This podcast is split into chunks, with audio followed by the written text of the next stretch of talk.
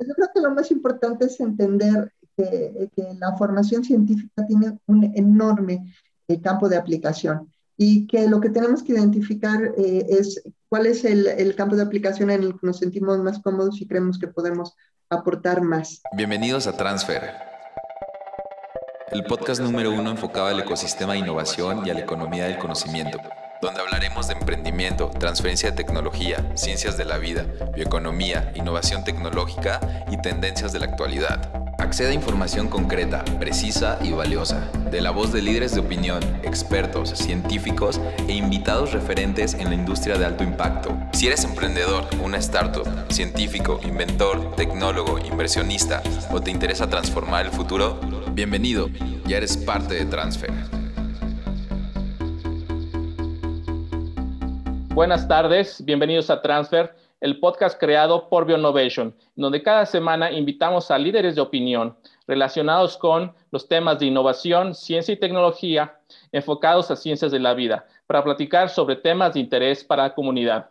El día de hoy me encuentro aquí con la doctora Brenda Valderrama, quien es doctora en investigación biomédica básica por la Universidad Nacional Autónoma de México, la UNAM, con especialidad en biotecnología la doctora ha realizado estudios de postdoctorales y estancias de investigación en diferentes países tales como el Reino Unido, Italia, Francia y Estados Unidos. Desde 1997, ella es investigadora titular en el Instituto de Biotecnología de la UNAM y es miembro del Sistema Nacional de Investigadores Nivel 2. Entre 2012 y 2018, de manera muy interesante, fue titular de la Secretaría de Innovación Ciencia y Tecnología del Gobierno del Estado de Morelos. Primera dependencia de alto nivel en México, especializada en desarrollo económico basado en la innovación. Actualmente preside la Academia de Ciencias de Morelos, además de que ha publicado o publica de manera regular en diferentes espacios, ya sean revistas, periódicos, em, donde escribe sobre diferentes temas de divulgación de la ciencia. Mi nombre es Luis Medina, hoy seré su host.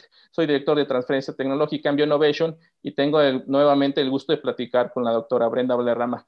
Doctora, muchas gracias por la oportunidad de platicar durante esta sesión con usted. Eh, agradecemos su tiempo y nuevamente, pues, bienvenida. Al contrario, Luis, muchísimas gracias por, por invitarme y pues por darme la oportunidad de compartir un poco de lo que ha sido mi trayectoria profesional desde la investigación y ya posteriormente en la gestión de proyectos científicos y tecnológicos. Muchas gracias por la oportunidad, doctora.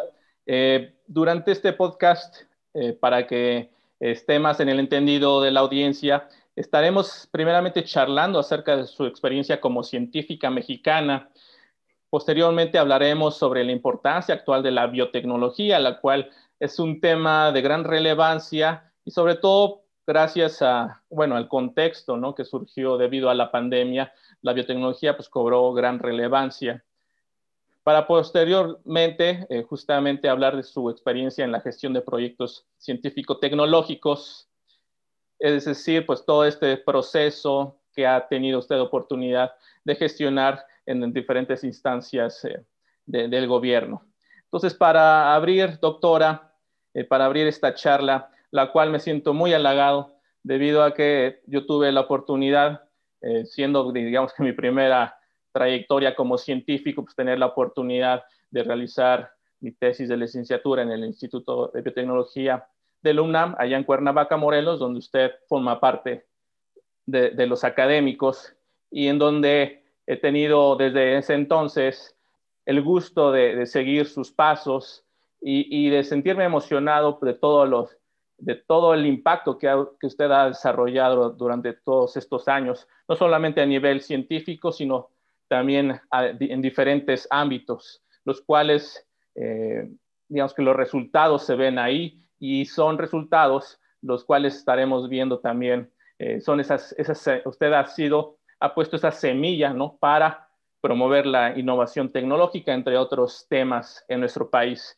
Entonces, para iniciar, doctora, si nos eh, decir este recuento sobre su trayectoria científica, lo cual siempre es mi primera pregunta con nuestros eh, invitados, porque eso eh, permite que la gente que esté escuchándonos, ya sea gente joven, gente que está terminando su carrera o gente también que ya es profesionista y pueda entender cómo se puede llevar a, cómo puede llegar la gente a ser un científico como tal. lo que queremos es inspirar a, más personas que realmente se interesen ¿no? por el quehacer científico.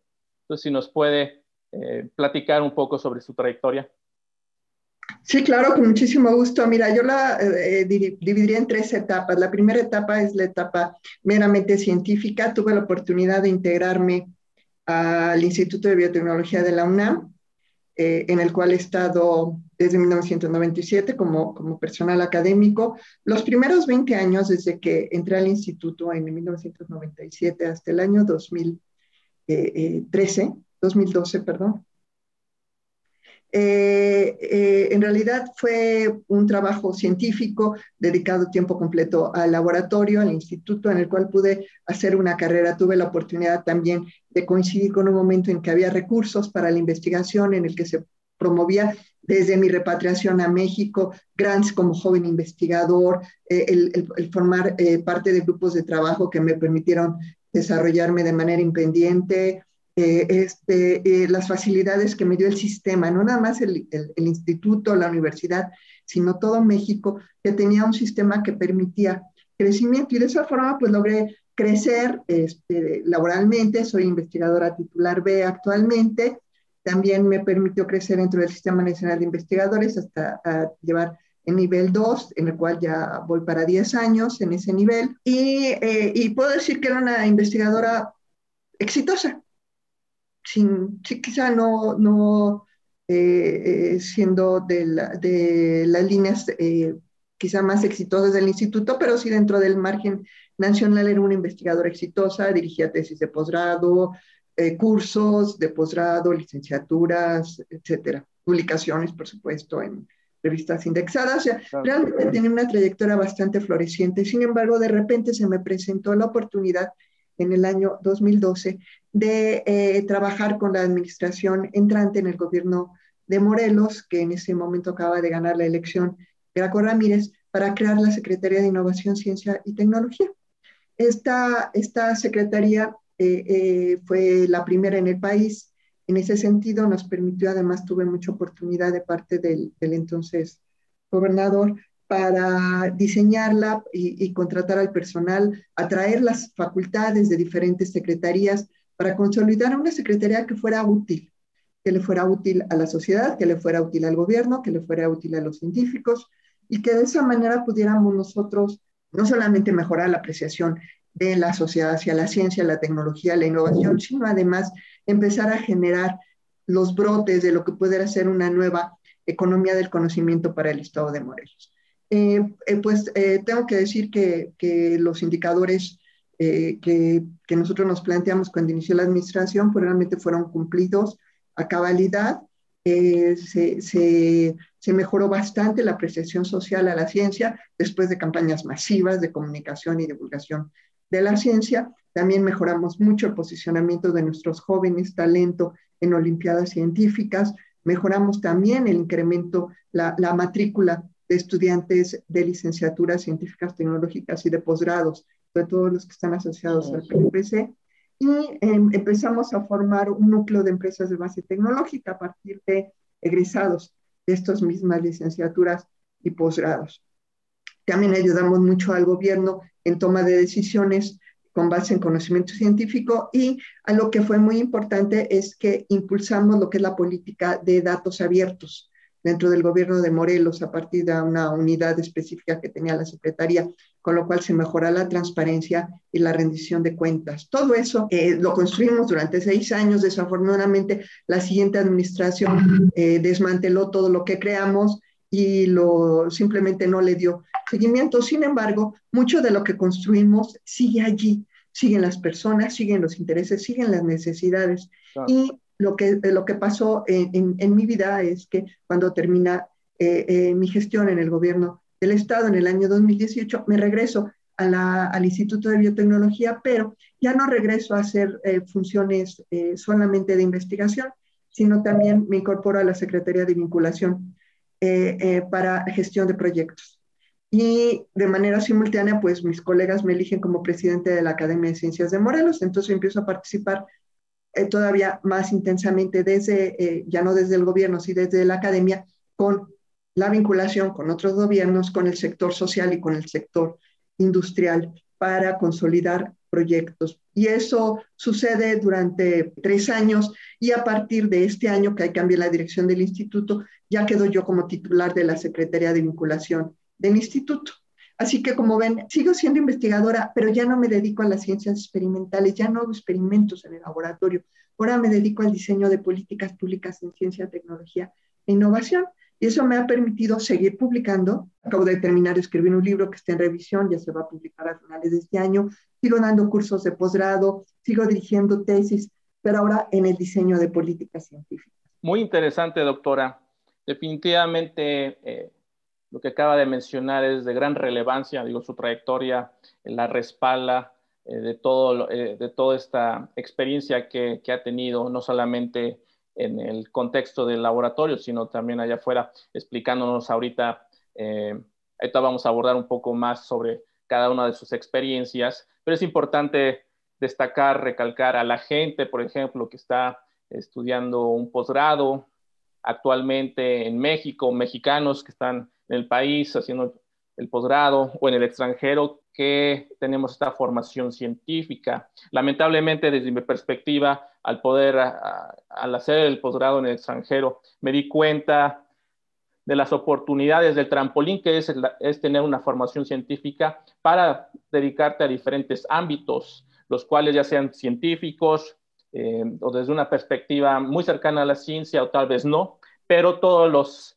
todas estas eh, habilidades, experiencias que vamos adquiriendo en nuestra formación, pues son importantes para los roles que podemos, en los, en los cuales nos podemos dedicar en el día a día.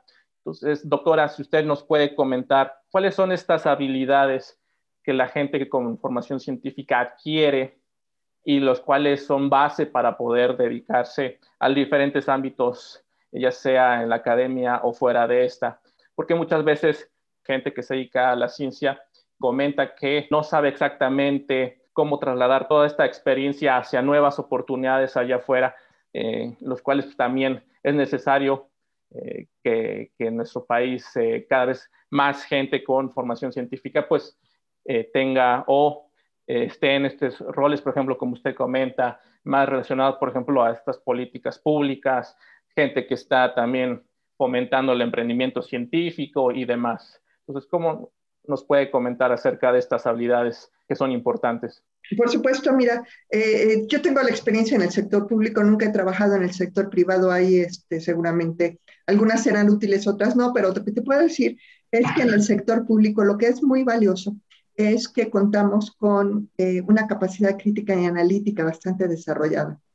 y yo realmente estaba muy consciente de que eh, cuando llegan al sector público, sobre todo en los niveles muy altos, a nivel de secretario, subsecretario, muchas veces tienen que ver más con, acuerdos políticos o con distribución de espacios que con realmente las capacidades de la persona. Y eso es algo que vemos de manera sistemática en nuestro sistema de gobierno. En realidad, la parte técnica, la parte eh, eh, profesionalizante comienza a partir de director general para abajo.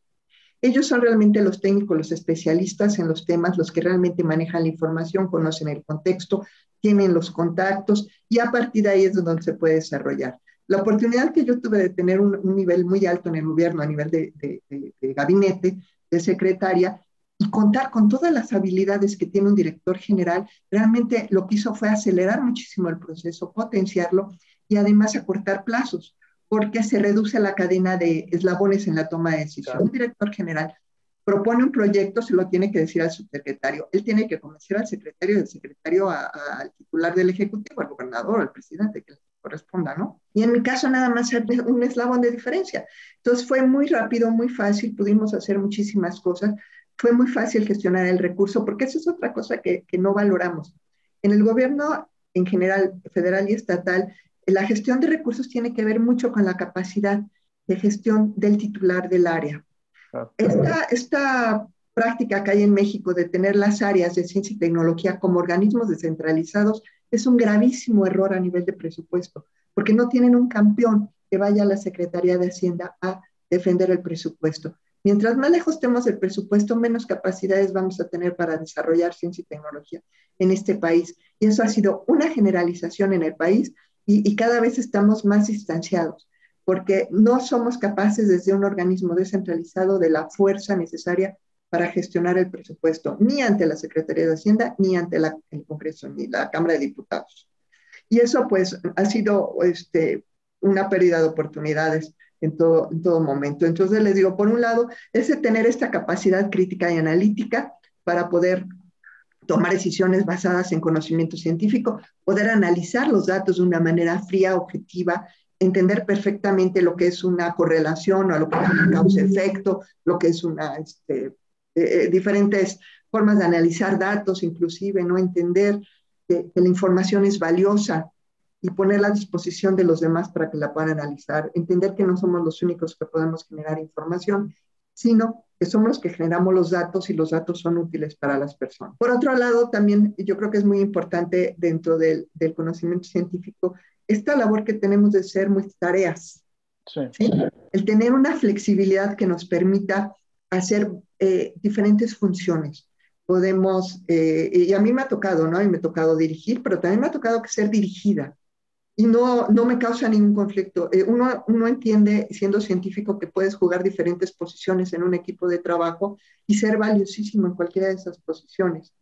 Y también este, tener capacidad de liderazgo, eso también te lo da el, la formación científica. Te vuelves el líder de un proyecto y, sabes que trabajas por metas, que trabajas por resultados, no por horas, etc. Entonces, toda esta formación que la damos por sentada en el sector científico, en el sector público es valiosísima, porque no es lo común.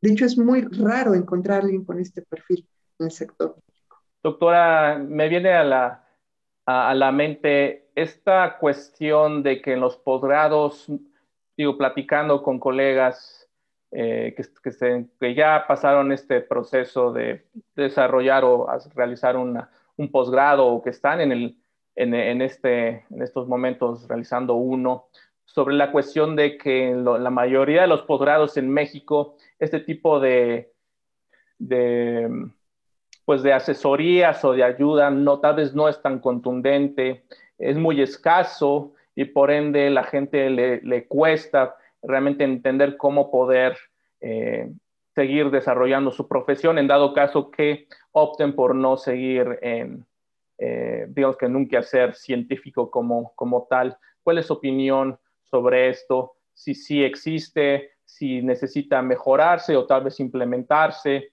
Eh, ¿Cómo es, por ejemplo, en el, en el, Instituto de Biotecnología del UNAM, donde usted, digamos que colabora?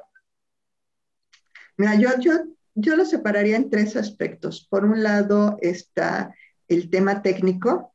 Yo creo que es muy importante que los estudiantes de posgrado, de todos los posgrados, tengan desde, desde quizá desde la licenciatura, pero más en el posgrado, eh, una visión muy clara de cuáles son los, los atributos que requiere la industria en su área, cuáles son las especialidades, cuáles son eh, los requerimientos de calidad, por ejemplo, cuáles son eh, las, las, tecnologías de frontera, cuáles son las, las actividades que requieren para la industria. Por ejemplo, una de las áreas que nosotros más trabajamos en el Instituto de Biotecnología es el área farmacéutica. Entonces, nosotros nos estamos actualizando frecuentemente para que los estudiantes salgan capacitados en las necesidades de la industria y puedan incorporarse en sus áreas de producción, en sus áreas de control analítico, de control de calidad, de aseguramiento de calidad, ¿sí? todas las áreas técnicas de la industria. Y eso es para todas las industrias. La industria alimentaria tiene su, su, perfil, la industria energética, la industria ambiental, etc. Pero es muy importante que nosotros como estudiantes nos identifiquemos con ese sector. Para esto hay una gran cantidad de recursos en la red enorme cantidad, muchos de ellos gratuitos, otros hay que pagar, pero lo que sí es que hay una gran cantidad de recursos que nos permiten estar actualizados sobre las necesidades de la industria. Eso es muy importante. Eh, por otro lado, tenemos también la parte de emprendimiento. Si tienen la vocación para emprender, para eh, eh, generar un negocio, para generarle empleo a otras personas, para, desarrollar una, empresa, es de la universidad, el, instituto tiene facilidades para esto. Sin embargo, no basta la universidad. Aquí es muy importante.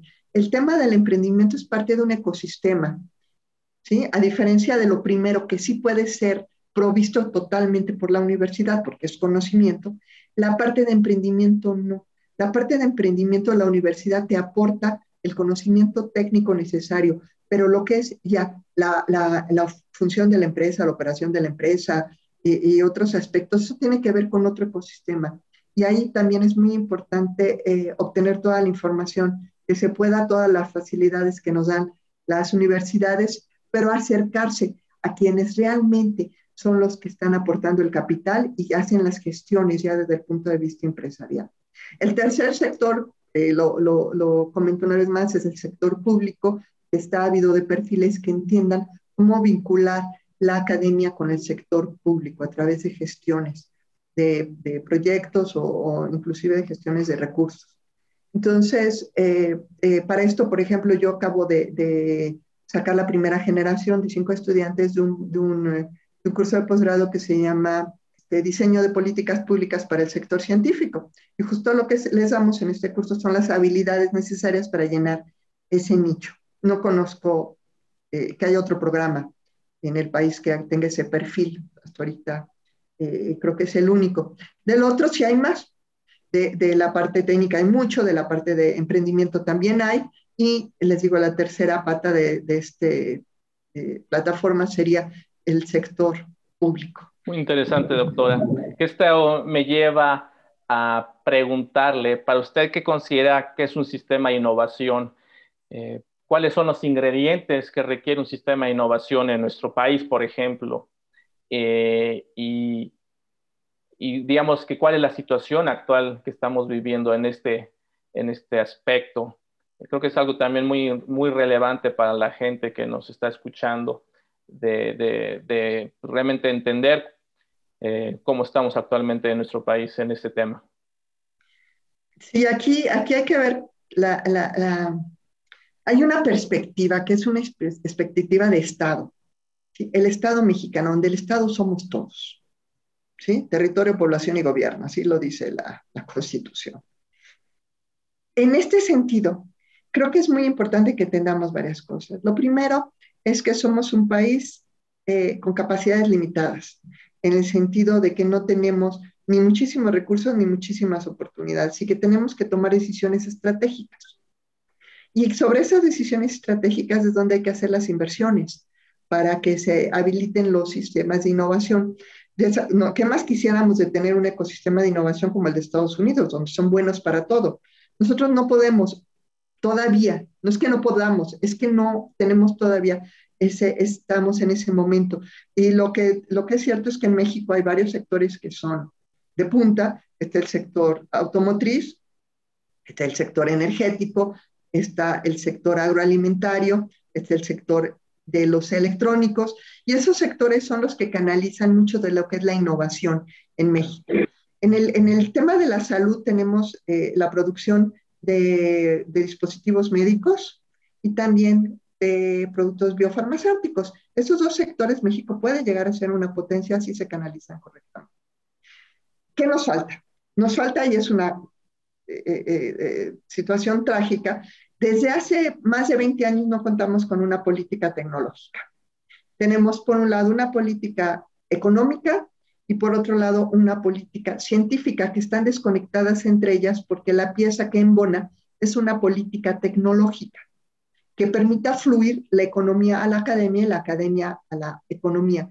Y al carecer de una política tecnológica, entonces nos, nos falta esa pieza intermedia que nos permite insertarnos eh, eh, eh, en ecosistemas de innovación. Por eso, muchos de los esfuerzos que se han hecho desde el INADEM, desde CONACYT, desde la Secretaría de Economía, sobre todo el sexenio pasado, no dieron éxito, no tuvieron éxito porque no estaban eh, intercalados, están interconectados a través de una política tecnológica a nivel de país. Sigue sin, tenemos sin tener una política tecnológica y eso realmente nos va a causar muchos problemas. ¿Qué, qué se puede hacer? ¿Qué se puede solucionar? La, solución y lo que hemos visto que está ocurriendo es que los gobiernos estatales toman ese control de la situación y tenemos casos de éxito. El caso de Jalisco con, con, con las industrias creativas, también con, con, las tecnologías de información y comunicación, últimamente con la industria farmacéutica, el Estado de México con la industria eh, manufacturera en general, mucho de plástico, también algo de farmacéutico, eh, eh, con su parque aeroespacial, y son ejemplos muy importantes, Aguascalientes con el sector automotriz, son ejemplos como un gobierno estatal puede tomar decisiones a su escala, impulsar un tipo de industria o una línea de industria y entonces generar un ecosistema de innovación alrededor de esa industria. En realidad los gobiernos estatales están absorbiendo la responsabilidad eh, de la cual es omiso el gobierno federal en desarrollar políticas tecnológicas. Sin embargo, por la misma razón, no impactan a nivel nacional. Se vuelve un tema de impacto local que no acaba de detonar el desarrollo nacional aunque sí ha mejorado muchísimo el PIB de estos estados que hemos comentado. Entonces, es una cuestión de continuidad. Como siempre decimos, cada seis años el país se tiene que eh, rehacer, digamos, en cierto sentido, y eso eh, realmente eh, hace que las cosas sean más complejas como tal. Nosotros siempre escuchamos nuestros ejemplos de otros países como ya sea Japón, Corea del Sur, la misma China, por citar algunos ejemplos, cuando hace décadas ¿no? tenían, estaban muy atrás en el desarrollo en comparación con México y durante todo este tiempo alineando bien sus proyectos, sus metas, pues simplemente nos han rebasado en diferentes ámbitos. Em, entonces, quisiera preguntarle cómo ve a futuro eh, esta cuestión. Eh, ¿Habrá manera de que en un tiempo considerable podamos ver este este impacto ya a nivel nacional de, estos ecosistemas eh, estatales o locales? ¿Será esta manera de, que estos primeros ejemplos eh, permitan que otros estados, tal vez que no han estado tan involucrados realizando estos esfuerzos, se contagien como de una, de alguna, por decirlo de alguna manera, para que poco a poco existan mayor oportunidad de, en este caso, en otras regiones del país? Ojalá, ojalá y el ejemplo cunda. Desafortunadamente, eh, eh, para los estados es muy complicado el tema presupuestal, sobre todo últimamente se han reducido las participaciones a los estados, tampoco hay presupuesto para proyectos eh, de ciencia y tecnología. lo que sí puedo decirte que, que quizá debiera ser la aspiración es que nosotros podamos realmente generar políticas de Estado para ciencia y tecnología. Ahorita lo que tenemos son políticas de gobierno. Cuando hay continuidad en el régimen, como lo dices en el caso de China y como nos ha pasado en México durante algunos sexenios, cuando hay continuidad en un régimen, entonces hay continuidad del proyecto. Y, llegamos a tener eh, sistemas eh, con mucho ah, éxito en ese sentido, porque logramos que durante muchos años se les diera continuidad entre administraciones con mejoras, con innovaciones, con, algunas modificaciones, pero en general en el sector científico habíamos tenido esa continuidad. Y te voy a decir tres ejemplos muy fáciles. Uno, el tema de becas de posgrado, que fue prácticamente el primer programa presupuestal de CONACYT, ha venido ocurriendo sin, sin eh, eh, problemas desde finales, desde los años 70, prácticamente desde los años, principios de los años 80. ¿Sí? No hemos tenido un año que no haya servido convocatoria para becas de posgrado y que no se les haya apoyado a los chicos. Dos, el Sistema Nacional de Investigadores, desde su creación, eh, no habíamos tenido problemas en la continuidad del sistema y eso le daba una direccionalidad al Sistema Nacional de Ciencia y Tecnología. Y a través de ello se había podido hacer una enorme cantidad de mejoras en calidad y en, y en cantidad de producción. Y el tercero tenía que ver con los fondos para investigación. Teníamos ya más de 20 años desde el, año 2002, eh, eh, con eh, una continuidad en, en los, en los procesos de asignación de recursos, inclusive ni siquiera se les cambiaba el nombre, entraban y salían administraciones y sexenios y se llamaba convocatoria de ciencia básica, punto, y todo el mundo sabía qué querían, cuándo lo querían y cómo lo querían. Entonces podíamos concursar con muchísima transparencia y con muchísimas posibilidades de éxito. Sin embargo, eh, eh, al no haberse vuelto eh, políticas de Estado, sino al ser programas gubernamentales, entra una nueva administración con una visión completamente, diametralmente diferente y lo que hace no solamente le cambia el nombre, le cambia los términos, los lineamientos, sino que inclusive desaparece cosas como sucedió con los fideicomisos, que a la larga lo que hizo fue desaparecer los fondos para investigación. Este es el, es el tipo de problema, si y, y en ciencia lo habíamos sufrido poco, pero ahora sí lo estamos sufriendo como se había sufrido en otros sectores. Lo que nosotros necesitamos hacer o debiéramos hacer, más que compararnos con China, que finalmente sí es un régimen, lo que nos comparáramos con otros países como Holanda, como Inglaterra, donde pueden pasar crisis constitucionales, crisis políticas, cambios de, de primeros ministros, y las políticas no cambian, ¿sí? Porque las políticas se deciden en el Parlamento. Y el, y, el, y el Parlamento dice, queremos que nuestro país sea una potencia, por ejemplo, en el tema de genómica, ¿sí? Y, y, el Reino Unido se volvió una potencia en el tema de genómica y lo sigue siendo a la fecha. Y ha generado una, detonó una rama económica que no existía a raíz de una decisión este, de política pública, que fue secuenciar el genoma humano. Y eso es el tipo de cosas que nosotros necesitamos que ocurran, no tanto desde el gobierno, sino desde la Cámara de Diputados. Pero a la Cámara de Diputados le tenemos que dotar también de, libertad para que pueda hacer eso. Cuando la Cámara de Diputados no puede modificar el presupuesto que envía el Ejecutivo, entonces se, se nulifica por completo esa capacidad. Entonces, si queremos realmente una, una política de Estado, necesitamos una Cámara de Diputados eh, eh, eh, responsable, con capacidad de interlocución con la comunidad científica, con capacidad de gestión de recursos, con capacidad de, de, diseño de proyectos, y eso nos va a mejorar mucho a todos en el ecosistema de innovación, incluyendo a los científicos, los resultados a mediano y largo plazo. Muy interesante, doctora. Realmente estoy de acuerdo en, en, lo que comenta. Y también ligado a esto, eh, hoy en día, pues la pandemia, ¿no? Es un tema el cual es muy interesante porque se puede tratar o ver desde el punto de vista científico, el impacto económico, el impacto social, eh, obviamente también está relacionado con, con esa actividad del gobierno, eh, lo cual pues lo hemos vivido ya durante un tiempo considerable y lo cual eh, ahora sí que estoy en el entendido que usted ah, de manera recurrente escribe para, por ejemplo, un periódico en Cuernavaca, el cual le permite eh, pues, realizar actividades de divulgación de la ciencia respecto a estos temas, como he visto en los últimos, los últimos em, eh, textos que, que, ha publicado como tal.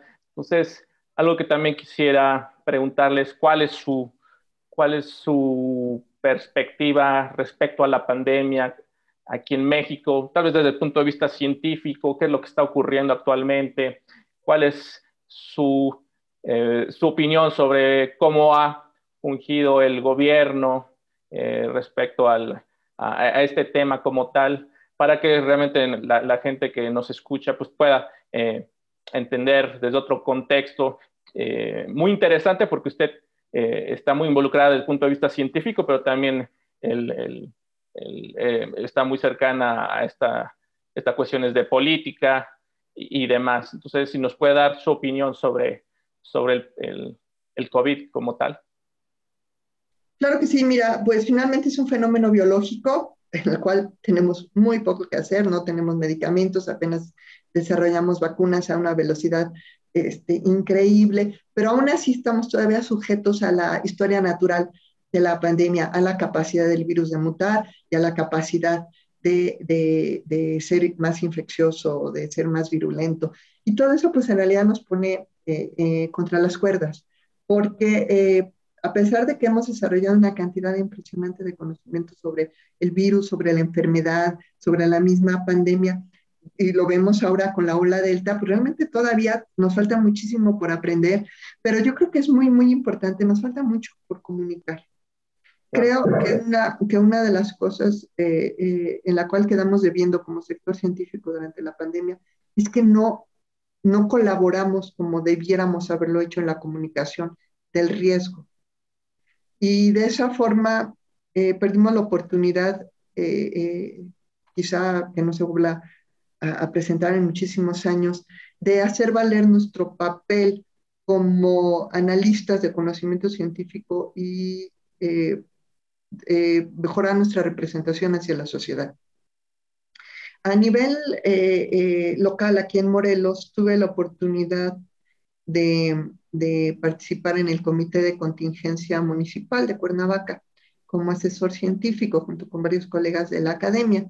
Y eso fue una experiencia muy importante porque eh, logramos, trabajamos eh, eh, cuatro meses más o menos al principio, los primeros cuatro meses de la pandemia, desde el día cero hasta que se terminó el confinamiento. Y logramos implementar no solamente una serie de medidas preventivas en el municipio, pero yo creo que de manera muy importante generamos una cultura dentro de la administración municipal de cercanía con el sector científico y a la fecha se siguen acercando para consultas científicas y eso yo creo que es muy valioso.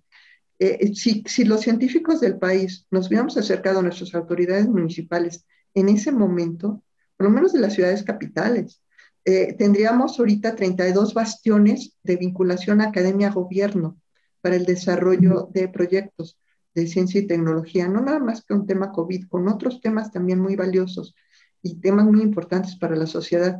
Eh, eh, desafortunadamente, pues esto fue una oportunidad de oro, no se da en todos lados, pero sí que sirva de ejemplo de cómo se pueden generar estos vínculos con el gobierno. Ahora, el tema COVID también me dio la oportunidad de colaborar con el gobierno del estado de Hidalgo. Eh, en ese sentido, colaboramos en un proyecto del gobierno de Hidalgo que se llama Misión Inmunidad.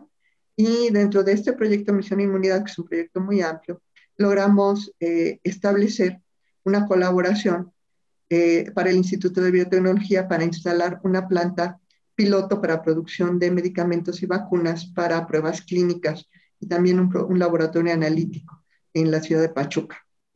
Ese proyecto está, ya se firmó el convenio y estamos ya en la parte administrativa, debe estar eh, funcionando para el próximo año. Y por supuesto, esto es también eh, motivo o, nace, digamos, de, la crisis COVID, en el cual el gobernador y sus secretarios se dieron cuenta de lo importante y lo indispensable es que eh, contemos con las herramientas para poder responder mejor ante este tipo de crisis. Así que este, la pandemia, que fue una prueba durísima para todos también, nos abre oportunidades. Y aquí les pongo eh, dos ejemplos. El ejemplo eh, eh, hacia la sociedad a través del, del, gobierno mediante la asesoría científica y la comunicación y también la oportunidad de implementar ya prácticas que vengan a reforzar el ecosistema de innovación, en este caso de la industria biofarmacéutica, a través de haber identificado un área que estaba poco desarrollada en México, que es la producción de lotes de producto para estudios clínicos. Definitivamente, doctora.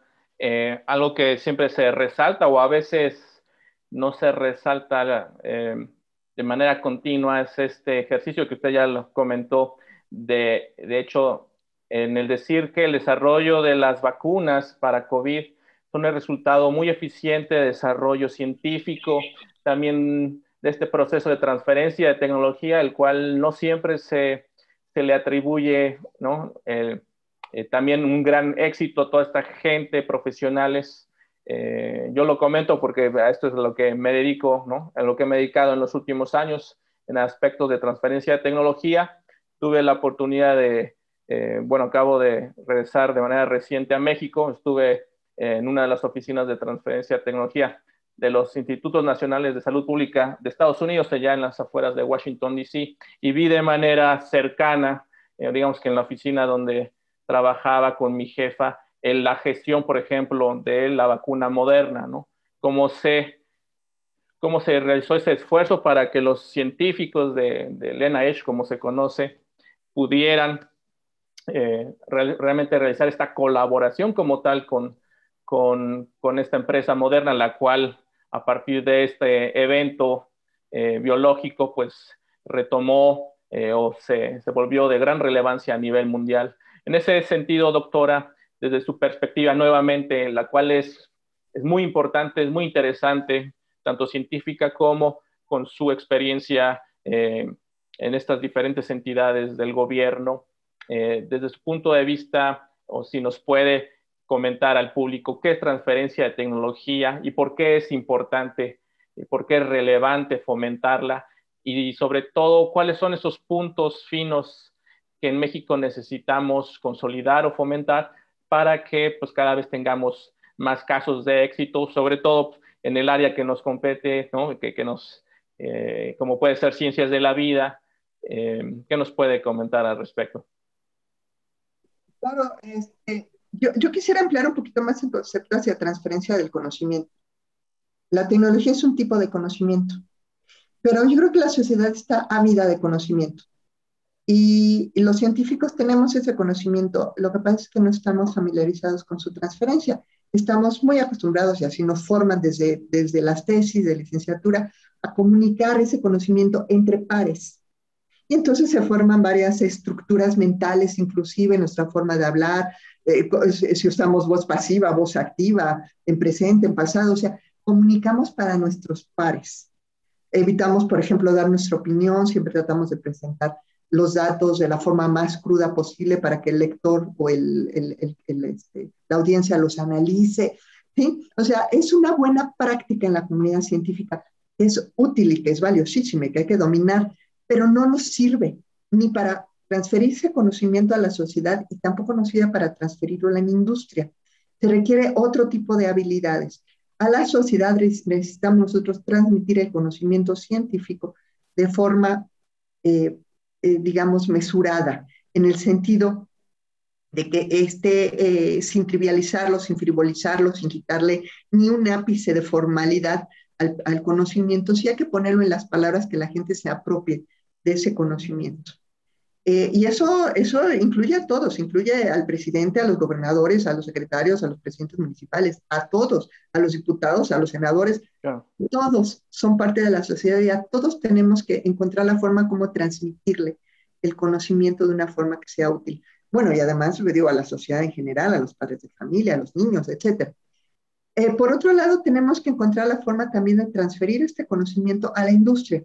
Cuando se transfiere conocimiento a la industria, ya existe una serie de protocolos y una serie de instrumentos que están inclusive eh, normados, y eso es, es, es, es, muy bueno, es muy correcto, por leyes, como la ley de la propiedad industrial, en la cual se van definiendo ciertas figuras, otra vez se van a de, definiendo ciertas estructuras, estructuras de lenguaje, estructuras este, gramaticales, de concepción, de cómo se debe transferir ese conocimiento a la industria.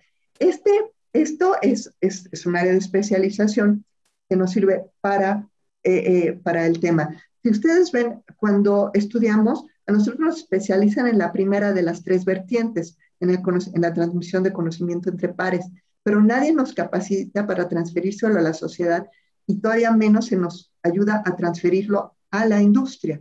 Es más, algo que yo he contemplado y que, en mi opinión, deberíamos repensarlo, es tener unidades de transferencia de tecnología en el sentido de que se vuelven cuellos de botella a la, a la, a la comunicación, a la transferencia de tecnología, sobre todo porque no estamos capacitando a nuestros jóvenes para que ellos puedan transferir tecnología por su cuenta.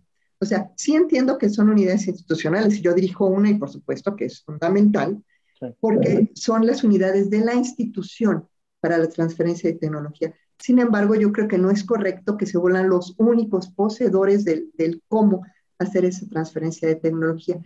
Yo creo que es muy importante que capacitemos a nuestros jóvenes para hacer estudios del de, estado del arte, del estudio de la técnica, también para hacer estudios de análisis eh, de mercado, que los eh, capacitemos para que puedan redactar patentes. Muy importante que puedan redactar claro. proyectos de innovación, porque los enseñamos a redactar proyectos de investigación, pero no de innovación.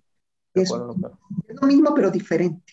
¿Sí? Entonces, eh, eh, yo creo que estas unidades eh, valiosas como son para la institución deben abrir y, y, y, hacer que este conocimiento permee al resto de la comunidad científica, a los estudiantes, para que ellos puedan hacer carrera también dentro del sector y, y de esa forma podamos detonar, que ellos puedan seguir generando conocimiento, pero que también sepan cuáles son las herramientas para transferir ese conocimiento y para eh, hacerlo productivo en su momento. Y creo que de momento la visión es muy cerrada y estamos dejando a nuestros jóvenes con pocas capacidades de desarrollo local y tienen que hacer lo que tú hiciste, irse al extranjero para aprender cómo y luego regresar a hacerlo, lo cual pues nos hace perder 5, 6, 7, 10 años en competencia.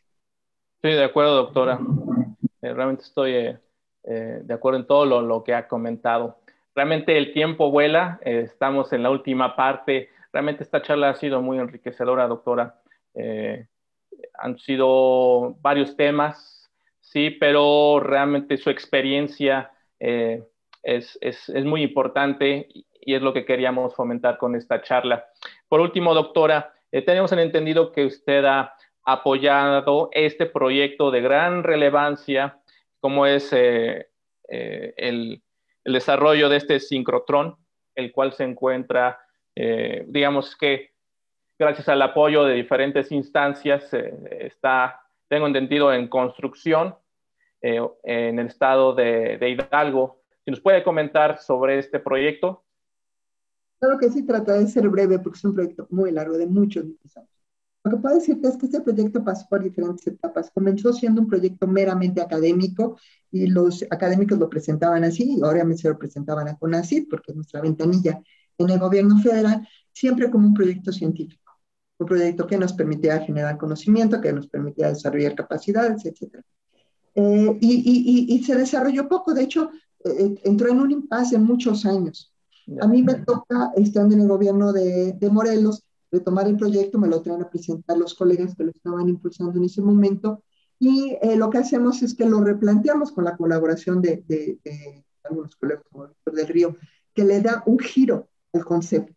Y dice, esto no es un proyecto científico en el sentido de como un instrumento más de un, de un laboratorio, no, sino es un instrumento de desarrollo de capacidades nacionales para desarrollo de industria para desarrollo de ciencia, pero también para desarrollo social.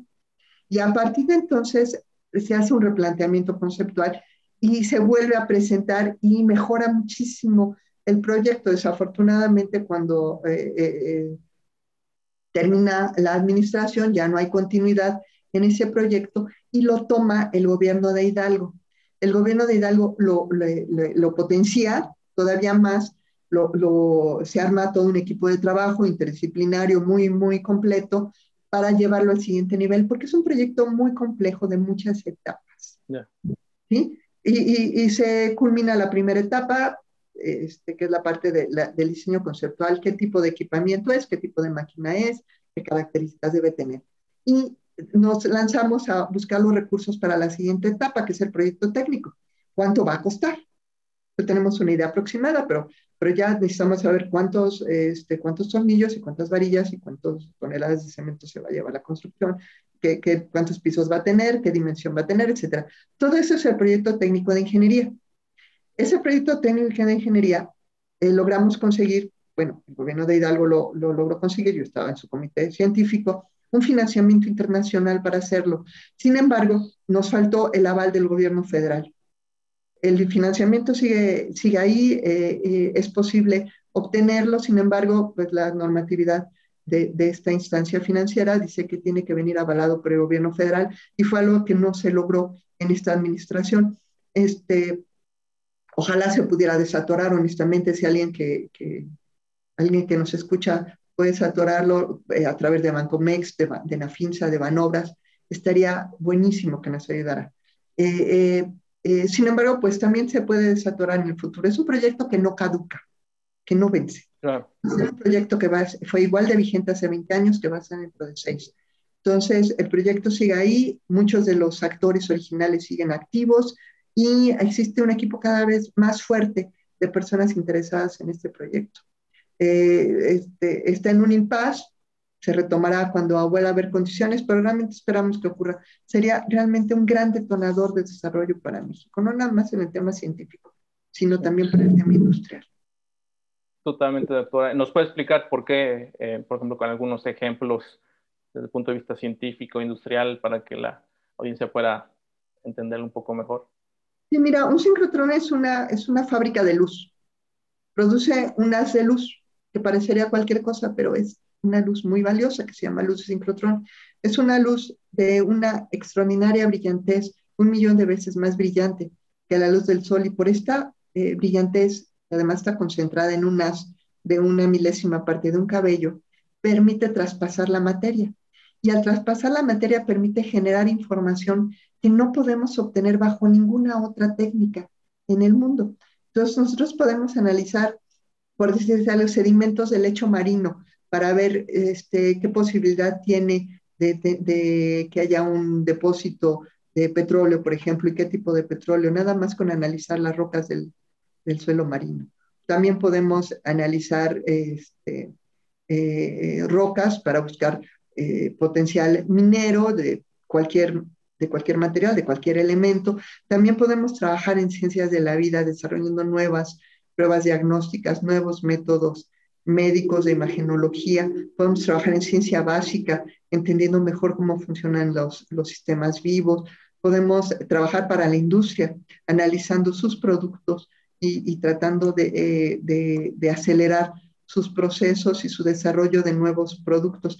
Y los productos pueden ser desde helados hasta este, material para naves espaciales. Todo es analizable por un sincrotrón. Y lo, lo, lo, más importante es que el sincrotrón se vuelve también un sitio de encuentro entre la academia y la industria, donde los industriales llegan con sus problemas y los científicos les ayudan a resolver sus problemas aprovechando esta gran maquinaria. Todo eso eh, pues sigue estando vigente. Esperamos que en el futuro haya condiciones para retomar el proyecto. Ojalá, doctora. Realmente es un proyecto complejo, pero requiere el esfuerzo de diferentes instancias para que eh, se, lleve, se lleve a buen puerto. Pues, doctora, estamos ya finalizando esta charla con usted en Transfer eh, de Bionovation. Si nos quisiera dar una última comentario al público que, que nos está escuchando para cerrar? Pues yo creo que lo más importante es entender que, la formación científica tiene un enorme eh, campo de aplicación y que lo que tenemos que identificar eh, es cuál es el, el, campo de aplicación en el que nos sentimos más cómodos y creemos que podemos aportar más. Puede ser desde la política pública en el sector gubernamental, también puede ser en el sector industrial, ya sea en la operación, en la productividad, en la producción de, de productos, en la oferta de servicios o inclusive en, en, el diseño de gestiones de innovación. Por otro lado, tenemos también el tema de transferencia de tecnología, que es este vínculo entre la academia y la industria, que no tiene nada, no, no solo tiene que ver con, con, con, la transferencia de patentes, tiene que ver con la transferencia del conocimiento. Y el conocimiento no necesariamente es una patente, eh, puede ser este, protegido de otras formas, pero es enormemente valioso para la industria y nosotros tenemos conocimiento, lo único que tenemos que hacer es vincularnos. Totalmente de acuerdo, doctora. Eh, pues estamos finalizada nuestra sesión del podcast Transfer. Gracias por escucharnos en, nuestro podcast.